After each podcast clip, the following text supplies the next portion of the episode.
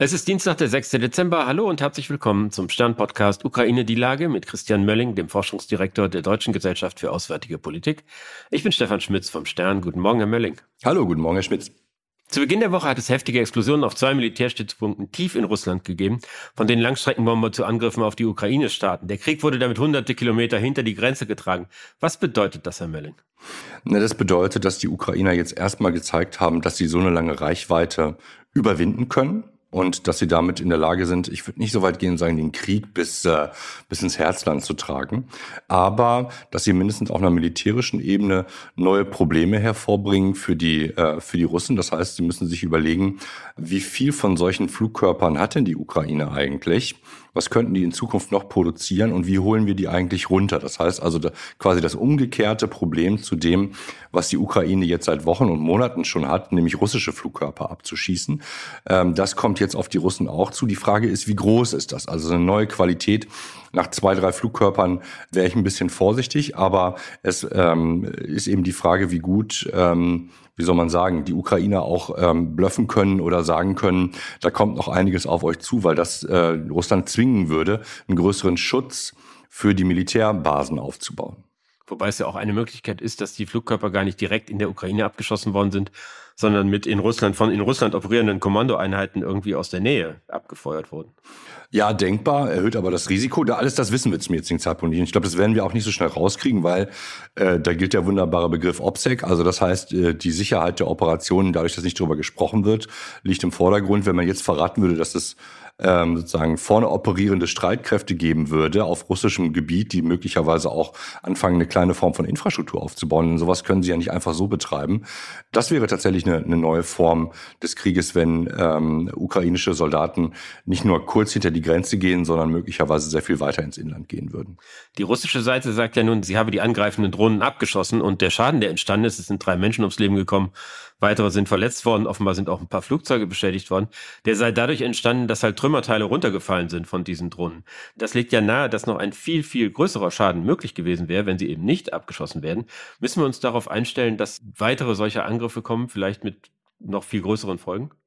Ich würde sicher sein, dass die Ukraine daran arbeitet, so etwas zu machen, weil es einfach die, die Risiken für Russland enorm erhöht und es natürlich auch immer eine Art von, von Niederlage für Russland ist, dass man den Krieg nicht in den Grenzen der Ukraine halten kann. Da ist ja der, der symbolische Anteil ist auch mit da dran. Was die Zerstörungskraft angeht, ja, das mag sein, dass Russland diese Systeme abgefangen hat. Selbst wenn die Raketen durchkämen, ist nicht davon auszugehen, dass da jetzt auf einmal ein Flugplatz in Schutt und Asche liegt aufgrund einer oder zwei Raketen. Für diejenigen, die sich vielleicht zurückerinnern mögen, äh, es hat ja mal ähm, im, im Kontext des Syrienkrieges einen Angriff auf, ähm, auf einen Flugplatz gegeben mit, ich glaube, über einem Dutzend Marschflugkörpern. Der Flugplatz ist deswegen trotzdem nicht komplett unbenutzbar geworden. Das heißt, das ist ja ein riesiges Areal, das können sie zwar schon ähm, sozusagen weniger äh, wirtlich machen oder unwirtlich machen, um darauf Flugzeuge zu betreiben. Und sie können auch ein paar Flugzeuge vielleicht zerstören. Aber es ist nicht so, dass sie damit ähm, die gesamte Flugzeugflotte, die auf dem Flughafen ist, automatisch lahmlegen können. Das bedürfte eines massiven Angriffs mit ähm, deutlich mehr Raketen, als sie wahrscheinlich zur Zeit der Ukraine zur Verfügung stehen. Es sieht ja ganz so aus, als ob die Ukrainer bei ihren Angriffen äh, Material aus sowjetischer Produktion eingesetzt haben. Was man so verstehen könnte, dass sie kein großes Interesse an einer grenzenlosen Eskalation haben. Was würde es denn bedeuten, wenn dort Waffen aus NATO-Staaten eingesetzt würden? Ich weiß gar nicht, ob das eine, ob das eine, nicht wieder eine, eine typisch deutsche Denkrichtung, Denkblockade, Denkrichtung eigentlich ist. Würde es einen Unterschied machen? Also ich meine, die Ukraine hat jetzt ähm, jede Art von, fast jede Art von Waffen bekommen äh, aus dem Westen, bis auf die viel diskutierten, heiß diskutierten Kampfpanzer. Sie baut aus Komponenten des Westens unbemannte äh, Wasserfahrzeuge zusammen und wahrscheinlich auch vieles andere. Wir schicken ähm, von Deutschland bezahlte äh, unbemannte kleine Roboterpanzer in die Ukraine.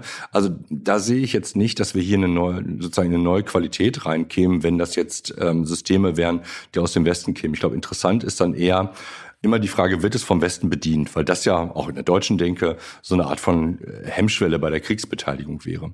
Aber auch das ist, glaube ich, was, was so schrittweise äh, zur Teil, zu, zu, zur Realität dieses Krieges äh, werden wird, dass wir immer mehr und mehr westliche Systeme sehen oder Teilsysteme sehen. Anderes Beispiel war die das Anbringen von Anti-Radar-Raketen unter ukrainischen MiG-Flugzeugen, äh, also westliche Systeme, wo es dann kein westliches Flugzeug gewesen ist, aber man dadurch sehr effektiv dann russische Radaranlagen bekämpfen konnte. Das heißt, der Westen ist schon lange da mit seinen Waffensystemen. Er bedient sie nur nicht selber. Aber in unserem Verständnis war es ja immer so, dass wir der Ukraine dabei helfen, ihr eigenes Territorium zu verteidigen. Das schließt ja nun nicht unbedingt ein, dass mit unseren Lieferungen 200 Kilometer von Moskau entfernt Ziele zerstört werden. Das ist ja schon eine andere Qualität. Wir unterstützen ja nicht einen sozusagen entgrenzten Krieg der Ukraine gegen Russland, der auf beiden Seiten der Grenze stattfindet. Ja, aber der Begriff der Entgrenzung darf hier nicht implizieren, dass man sozusagen wahllos irgendwelche Ziele angreift. Noch greift keiner Moskau an.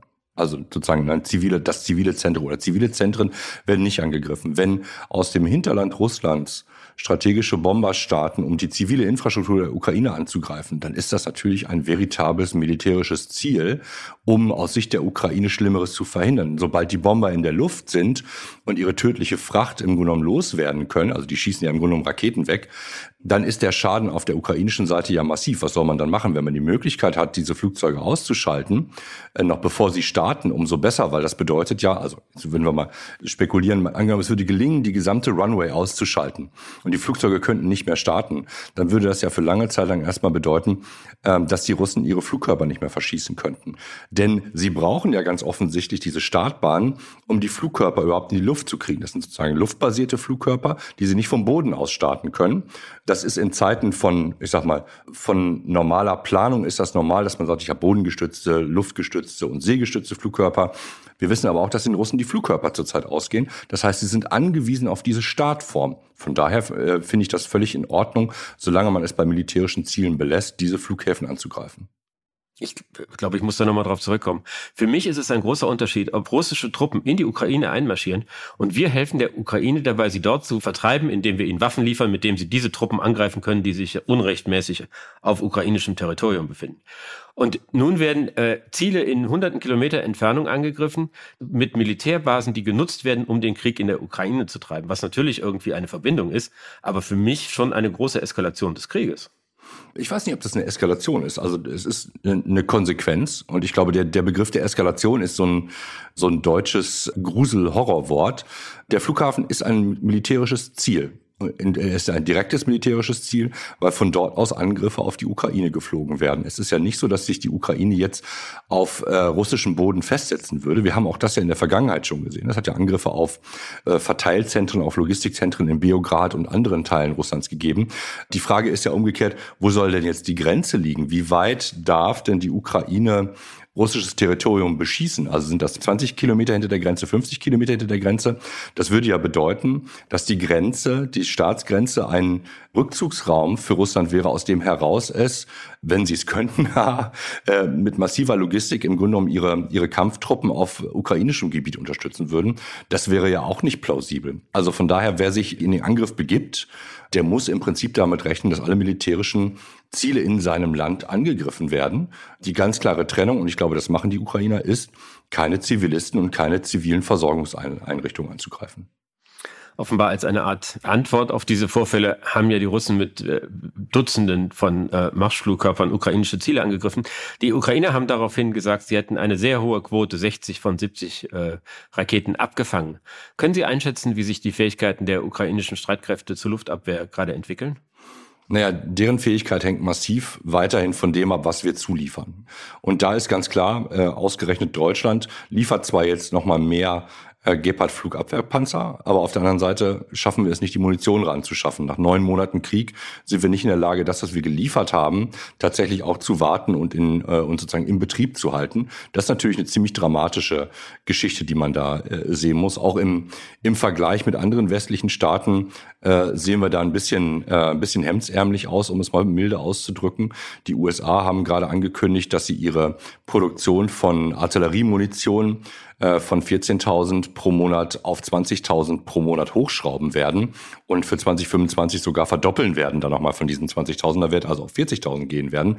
Da sieht man schon, dass der politische Wille da ist, die Ukraine zu unterstützen und auch ein klares Signal an Moskau zu setzen.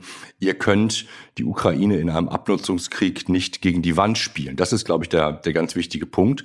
Die Luftabwehrfähigkeiten, wie gesagt, hängen massiv davon ab, was wir bereit und in der Lage sind zu liefern. Wir haben uns leider äh, wieder in einem europäischen Scharmützel verloren, indem wir uns einen Streit über Patriot-Raketen geleistet haben. Also alles in allem eine sehr ungleiche Verteilung ähm, zwischen Machen und Reden, zwischen dem, was aus den USA kommt und dem, was aus Europa slash Deutschland eigentlich kommt. Herr Mölling, ich danke Ihnen. Herr Schmitz, ich danke Ihnen. Das war Ukraine die Lage. Die nächste Folge finden Sie am Freitag bei Stande.de, RTL Plus Musik und überall, wo es Podcasts gibt. Ganz herzlichen Dank und hoffentlich bis dann.